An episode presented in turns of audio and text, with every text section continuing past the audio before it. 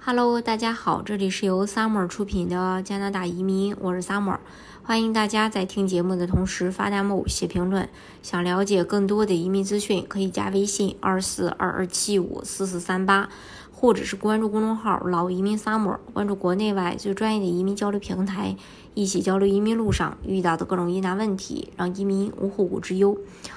呃，今天呢，跟大家来分享一下加拿大各类这个签证。审理的这个时间，像联邦经验类的话是四个月，和半个月前没有差别。联邦的 FSW 以及 FST 联邦技工移民，呃是七个月，和半个月相比加快了。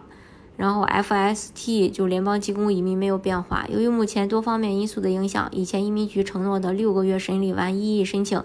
已经完全不能兑现。比如联邦技工移民审理时间，前段时间是七十个月，目前更是没有给出具体的数据。那再说这个大西洋，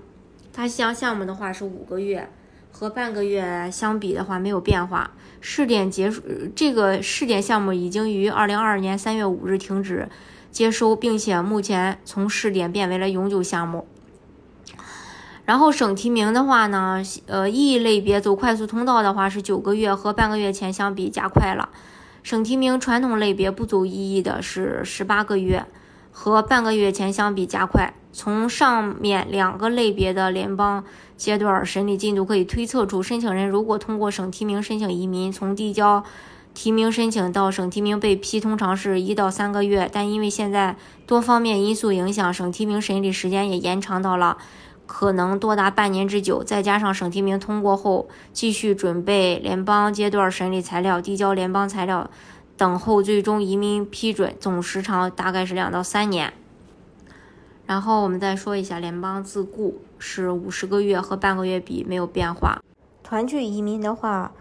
在加拿大境内的就是住在魁省的是二十六个月，不在魁省的呢是十一个月。在加拿大境外的夫妻团聚的话。住在魁省的是二十四个月，然后不住在魁省的是十四个月，呃，总之呢是跟之前比是加快的，呃，这个团聚移民父母担保的话，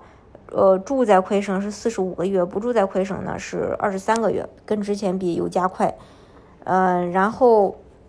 再就是联邦创业是三十七个月，和半个月前相比呢是慢了。从移民局公布的以上各类签证平均审理时间可以看出，大部分类别的签证都有严重的滞后。自2021年4月以来，积压数量大幅飙升。部分原因呢是和加拿大政府开呃展开加拿大乌克兰紧急旅行授权行动有关。